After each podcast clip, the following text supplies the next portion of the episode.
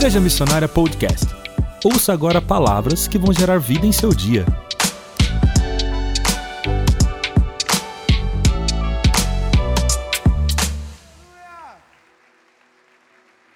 Aleluia! Quantos namoram aqui? Ou são casados aqui? Levanta a mão. Parece que não tem muito orgulho disso, né? Faz assim, ó, eu sou casado. Eu acho que tudo, a maioria das pessoas aqui já se relacionou alguma vez na vida. E eu não sei se você sabe disso, chega um momento do relacionamento aonde a gente tem que dar um passo no desconhecido, não é? Sabe aquele momento onde as duas pessoas estão flertando? Você sabe como é que é? E tal, vai, sai, vai no cinema, vai no lugar, ninguém fala nada. E aí, do nada, alguém tem que falar, cara, eu gosto muito de você. Sabe esse momento onde você se expõe? Quem já fez isso? Só eu fiz isso. Então. Eu cheguei, eu te amo. Sabe, eu sou aquele cara que fala, eu te amo primeiro. Aí a pessoa fala, também acho você muito legal. E chega um momento, se você é casado, ou se você está num relacionamento bem sério, chega um momento onde você fala, é, é, é, essa pessoa. Sabe esse momento ou não? Você fala, não, é, é essa pessoa, é essa, é essa. E talvez não é um grande momento, não é um buquê de rosas que você recebe, não é um sacrifício de amor. Talvez é um momento, talvez. O meu momento foi um dia que eu cheguei na casa da minha sogra e minha esposa falou: Olha, eu fiz isso aqui porque eu sei que você gosta de comer. Eu falei, cara, é com essa mulher que eu vou casar. Aí me ganhou pelo estômago. Mas é, é um momento onde você entende que aquela pessoa é a pessoa da sua vida. E engraçado que o segundo passo depois dessa decisão, desse entendimento no coração, é um sentimento onde você vai provar aquilo, sabe? provar o amor? Provar o sentimento? Todo mundo já fez alguma prova de amor, é ou não é? Se você me ama, se você me ama mesmo, quem já passou por isso ou não? Se você me ama mesmo, exclui o Instagram. Se você me ama mesmo, e você fala, meu Deus, agora eu estou numa prova. Ou eu mostro que eu amo ou não amo. É uma prova de amor. Quem já passou por uma prova de amor aqui? Você que é casado, você fala, eu passo todo dia, Pedro. prova de amor. Prova de amor. Em agosto de 1977, em Brasília, uma criança de 8 anos de idade, Adilson, o pequeno Adilson ele caiu dentro do zoológico de Brasília no fosso das ariranhas. Uma multidão se juntou. Começaram gritos. Há uma criança dentro do fosso das ariranhas. Um homem chamado Silvio, Silvio Allenbach, viu aquela cena, não pensou duas vezes e pulou no fosso. Ele jogou o pequeno Adilson para fora do fosso. Tinha uma multidão em volta. Dezenas de pessoas. As suas duas filhas estavam com ele. A sua esposa, a esposa do Silvio, estava com ele. Silvio pegou essa criança num ato heróico. Jogou ela para fora do fosso. Porém, ele foi atacado pelas ariranhas. Mordido por muitas ariranhas. Ele foi resgatado pelos bombeiros. Dois dias depois, ele não resistiu aos ferimentos. Ele teve uma infecção generalizada e morreu. Silvio Allenbach morreu, salvando o pequeno Adilson do ataque das ariranhas, fronte às suas duas filhas e sua esposa. Há dois anos atrás, a Folha de São Paulo divulgou a história do Sr. Silvio, novamente, um herói. Porque o pequeno Adilson, agora com 45 anos, tinha sido preso por ter desviado milhões e milhões do fundo dos Correios.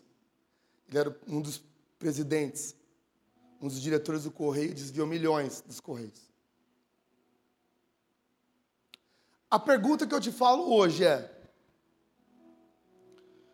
se Silvio soubesse que a Dilson se tornaria esse homem, será que ele o salvaria?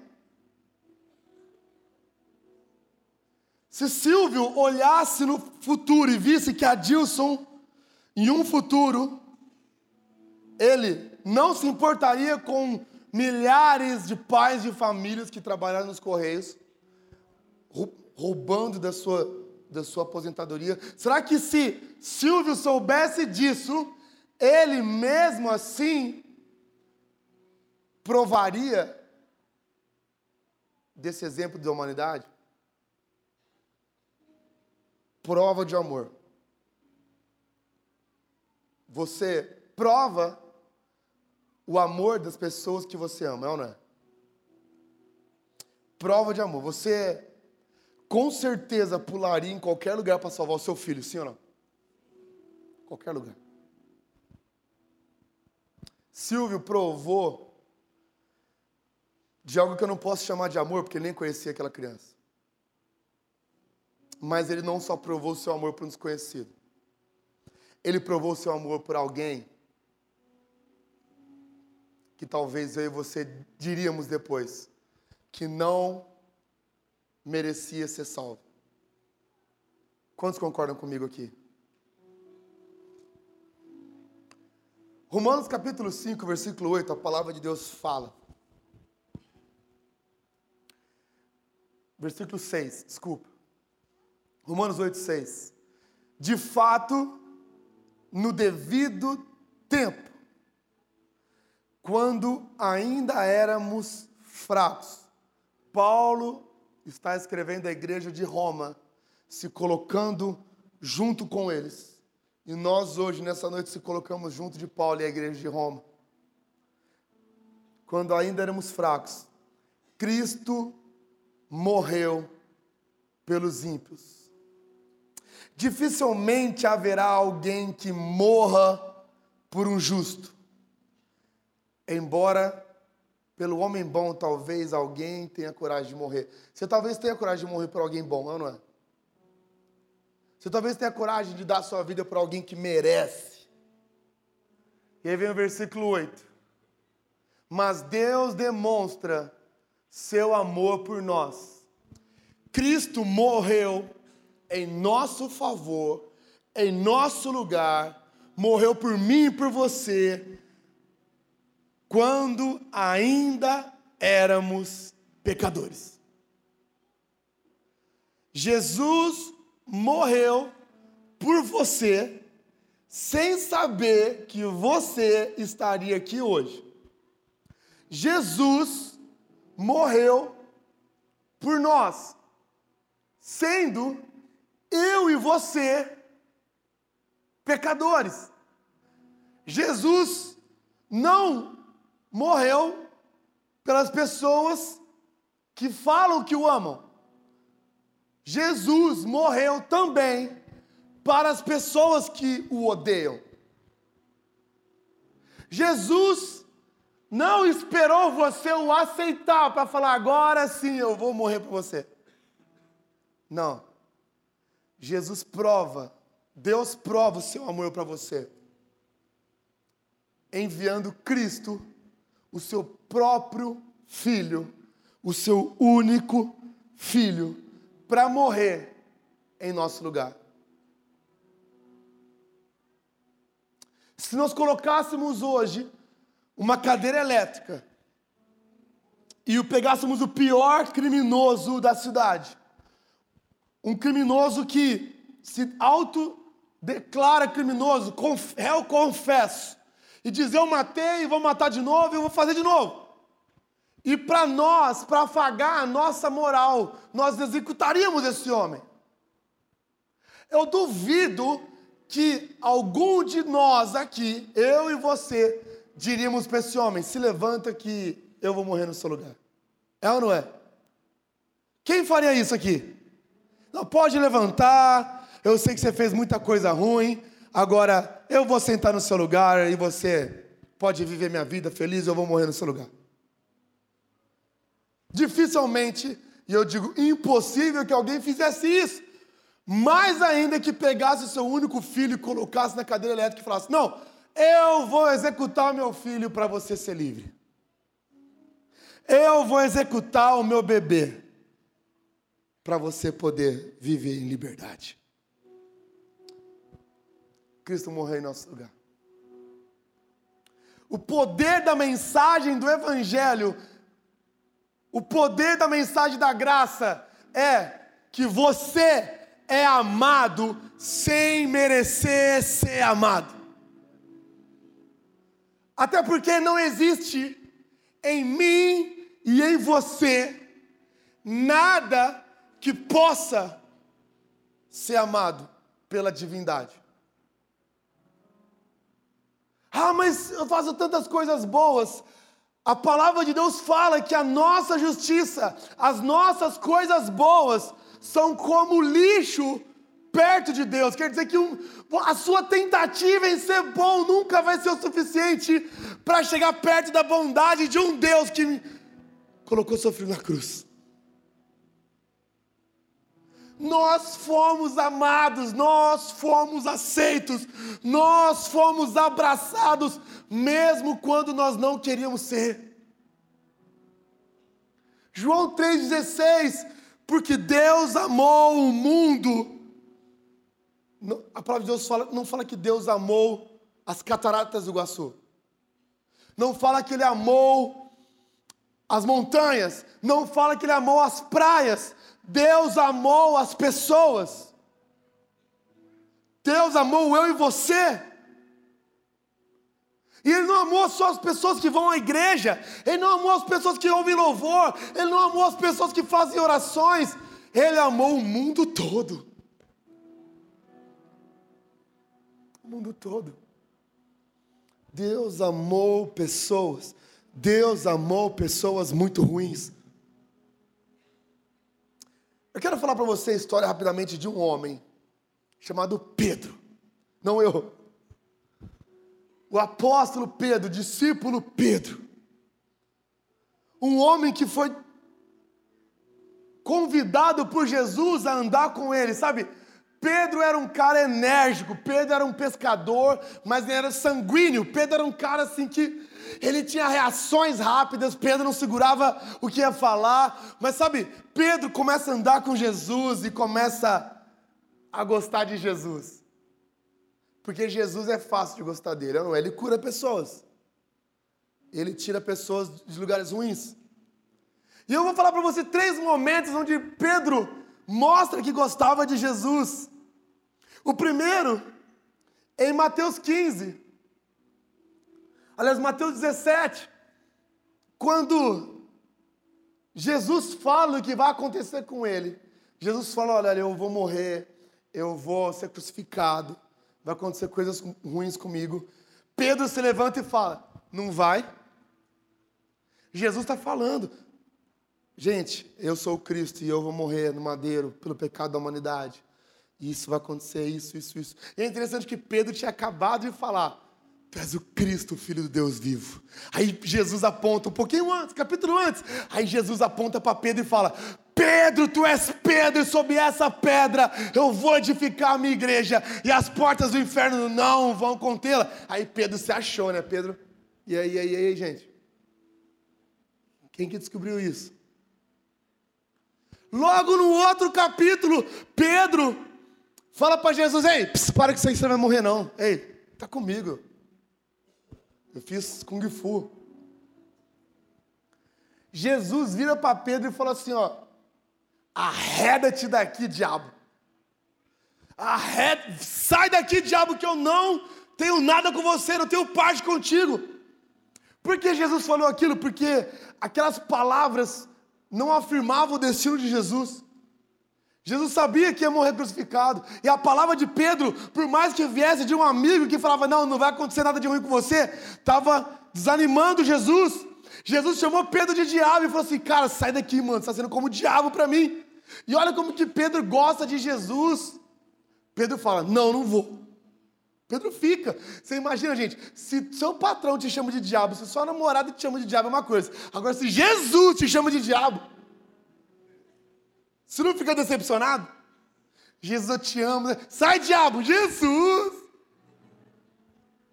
Ou não é? Quem que ficaria com Jesus? E Pedro fala: Não, eu não vou, vou ficar aqui, eu vou ficar aqui.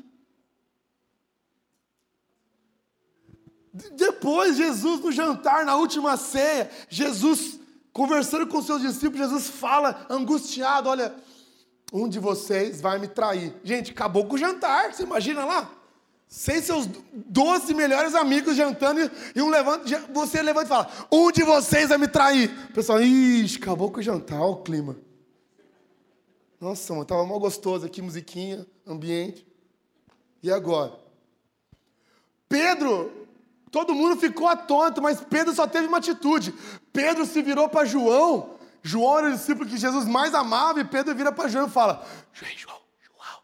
Será que você quer conversar com outra pessoa na mesa? Ninguém, ninguém sabe. João, João.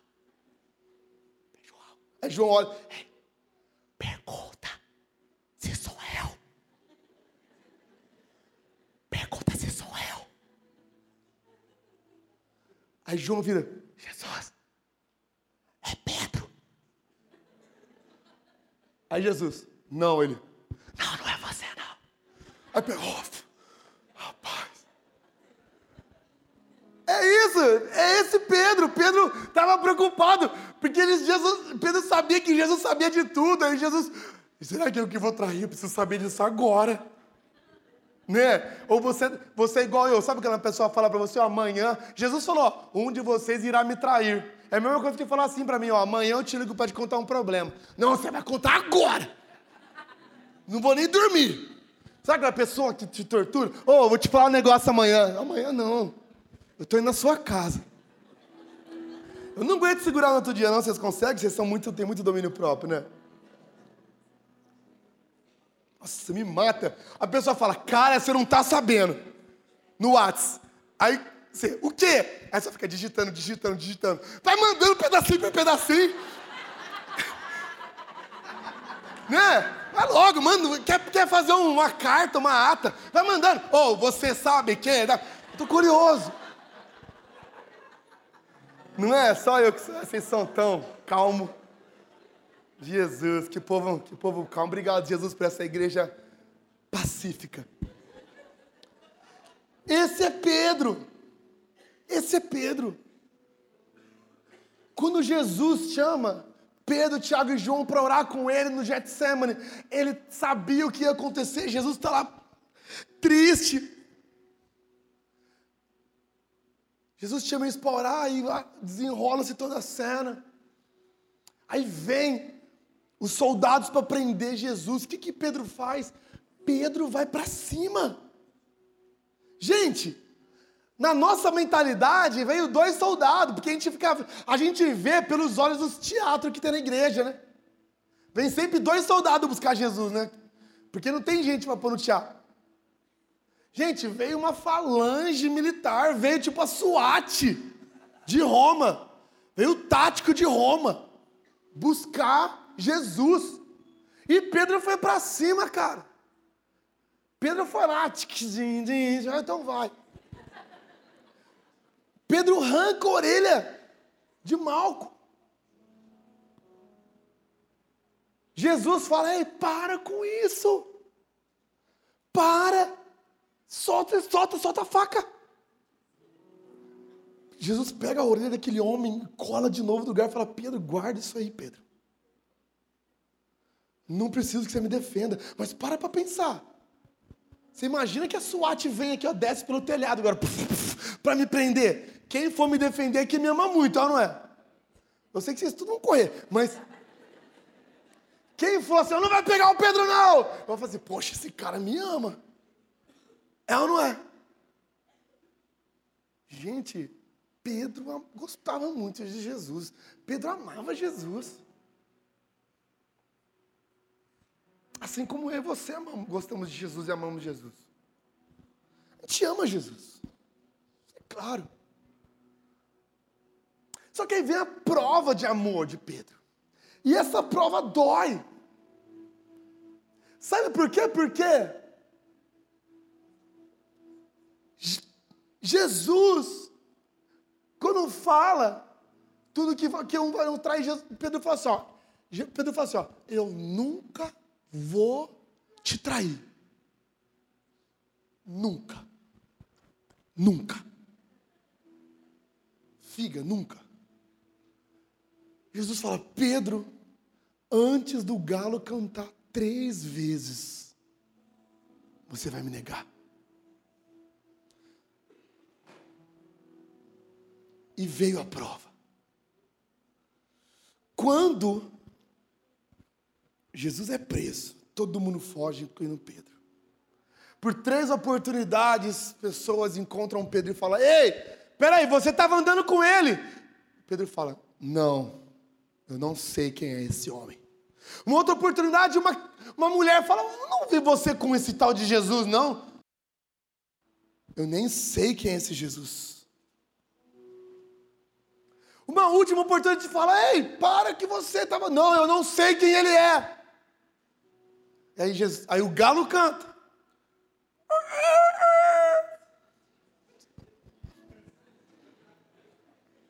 É o melhor galo que eu podia fazer. Jesus olha para Pedro. Ei, eu te falei que você ia me trair. Por quê? Porque um homem que andou com, comeu, morou junto, andou três anos com Jesus. Por que Pedro negou Jesus? Por quê? Pedro negou Jesus pelo mesmo motivo que nós negamos Jesus. Quando a figura de Jesus muda, quando o desafio muda, quando você não se sente tão protegido, quando a voz de Deus sobre você não está tão tangível, mas está como um eco, quando você não se sente numa plataforma de segurança, você se sente num desconforto, e esse desconforto ele é provocado por Deus para te levar a ter mais fé e mais confiança nele e mais entendimento que ele é seu Deus. Então, quando essas coisas acontecem, frequentemente nós confiamos menos em Jesus e quando nós somos pressionados pelo nosso redor, e as pessoas perguntam: Ei, cadê o seu Jesus? Não é você que anda com Jesus, não é o Jesus que mora em você, e você fala: Não, eu não conheço Jesus. Quando, no momento de crise, quando numa prova de amor, quando você está lá, o inocente não fosse você olhando, quando é tudo ou nada, quando fala, e aí, como é que vai ser? Ah, eu não estou vendo Jesus tão perto, então eu acho que realmente eu não andei com ele, não. Sabe por quê? Porque Pedro amava Jesus. Pedro amava Jesus, mas Pedro amava o Jesus que estava ali com ele, curando, sarando, protegendo, fazendo mortos ressuscitar, ressuscitou até a sogra dele. Meu Deus, que, que, que milagre foi esse? Mas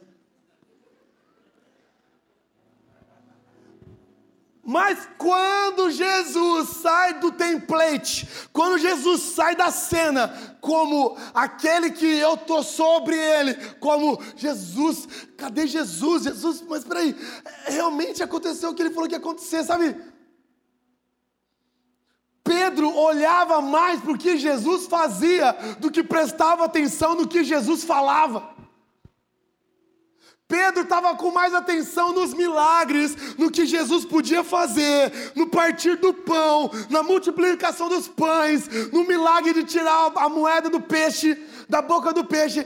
Pedro só tinha focado no que Jesus poderia fazer e nunca prestou atenção no que Jesus falou que ia acontecer. Jesus, as palavras, Pedro, Pedro esqueceu que o ouro de Jesus não são os milagres, os milagres são um sinal. O milagre é um sinal, ele aponta para o que é importante. O importante não eram os milagres, o importante era Jesus. Quando você está numa viagem, você vê uma placa dizendo em 50 quilômetros você vai chegar em Campinas. Você chegou na placa, você chegou em Campinas ou não? Você chegou num sinal que fala: ei, daqui a pouco está chegando. Milagres são sinais que mostram que a gente está indo para o lugar certo. Quando nós vivemos como Pedro amando Jesus pelo que ele faz e pela figura icônica que ele é, pela fama, pelas bem-aventuranças, quando as coisas apertam, nós tiramos o foco dos milagres, nos esquecemos das palavras de vida eterna. Pedro falou: para onde eu vou se só tu tens palavras de vida eterna? Mas naquele momento de medo, ele esqueceu das palavras de vida eterna, porque ele olhou com um olhar humano, se esquecendo de que as palavras de Jesus têm muito mais poder do que os milagres que ele fez. É o porquê que a gente traz Jesus. É o porquê que a gente desiste. É o porquê que a gente não consegue ir além. É o porquê que a gente tem uma vida limitada. Sabe, Jesus ele tem muito mais para fazer na sua vida do que aquilo que está na sua lista de pedidos de oração. As palavras dele em você podem te impulsionar muito mais do que o que você está pedindo para ele.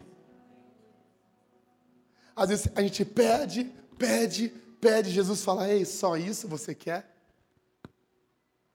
Porque o, o mais importante do relacionamento com Jesus não é o fato de você amá-lo, não é o fato, presta atenção nisso, não é o fato de você se sentir amado.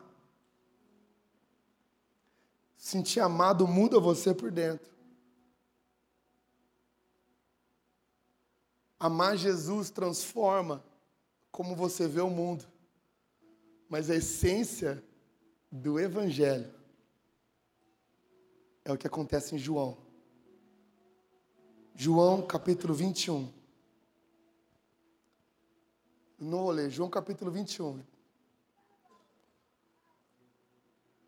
Jesus tinha ressuscitado. Pedro foi pescar. Pedro era um pescador, ele tinha abandonado o barco para seguir Jesus. Quando Jesus morreu, Pedro voltou a fazer o que ele fazia antes. Olha que coisa. Pedro, um dia pescando, ele vê lá na praia. Ei, vocês pescaram já? João capítulo 21, depois você lê. Pedro fala: a gente não pescou muito ainda. Joga a rede para o outro lado, joga a rede ali. Eles jogam e começam a pescar muitos peixes. Eu acho que Pedro fez assim: ó, eita! Já aconteceu isso uma vez. Sabe? Não é um déjà vu. Não é a banda que eu estou falando, não, tá? Aí ele reconhece Jesus.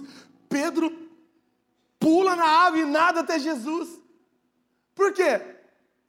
Porque Pedro amava Jesus, sim ou não? Sim. Quando ele chega, eu acho que ele ficou olhando para Jesus assim, sabe?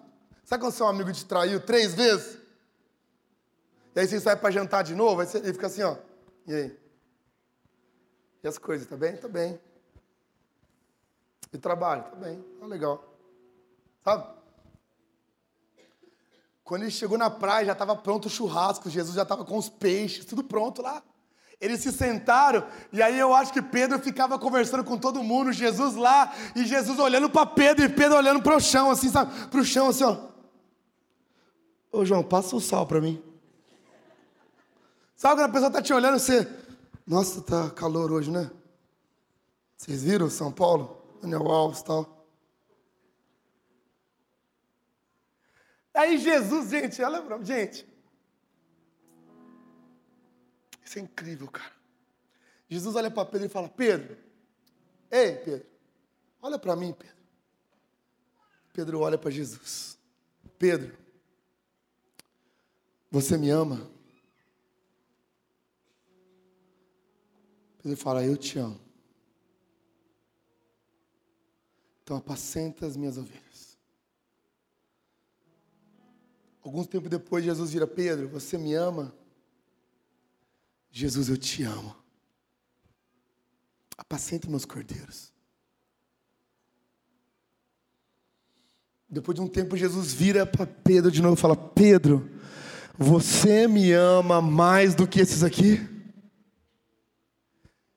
Pedro fica triste. Pedro fala: Jesus, você sabe de todas as coisas. Você sabe que eu te amo. A essência do evangelho Pedro pegou ali. Não é você amar Jesus. É você amar Jesus mais do que você se ama. Jesus, lá em João 15, ele fala: Amem com o mesmo amor que eu amei vocês. Amem-se uns aos outros com o mesmo amor que eu amei vocês. Eu dei a minha vida por vocês. Eu morri por vocês. Quer dizer que eu amei mais a você, a sua história, o que você é, do que a mim mesmo, a ponto de perder a minha vida para que você tivesse vida. A essência do Evangelho é amar Jesus mais do que a nós mesmos. Porque quando Jesus fala para Pedro, apacenta os meus cordeiros, ele fala, Pedro, então para de fazer o que você gosta de fazer e faz o que eu estou pedindo para você fazer. Ame mais o que eu estou pedindo para você do que o que você gosta de fazer, Pedro. E aí Pedro, naquele momento, ele é transformado porque ele entende. Aí ele queima os barcos, ele destrói os barcos, porque ele fala: Eu não vou voltar para esse lugar. Não é só amar Jesus, mas é amar Jesus a ponto de eu não me importar com a minha própria vida, pensando em Jesus. Se ele entregou a vida dele por mim, eu preciso viver a minha por ele se Ele entregou a vida dele por mim, se Ele morreu por mim, eu preciso viver para Ele. Se Ele pagou o que eu não poderia pagar, se ele levou o pecado que eu carregava, se ele sofreu a punição que era minha, se ele sofreu o castigo que era meu, se ele cumpriu o que eu deveria cumprir e não poderia, se ele pagou a conta que eu não tinha como pagar, eu agora preciso viver para ele. Pedro, aquele momento mudou de vida. Naquele momento, Pedro sai de um Pedro que nega Jesus três vezes para um Pedro que não quis nem ser crucificado como Jesus. Ele falou: Eu não posso morrer como ele, não posso morrer, não, vocês não vão me crucificar, eu quero morrer de cabeça para baixo. Não me crucifique como meu Jesus, eu não mereço. Me façam isso de cabeça para baixo. Saí de um homem que correu com medo da morte, negou Jesus, com medo da consequência, para ter medo de morrer como Jesus.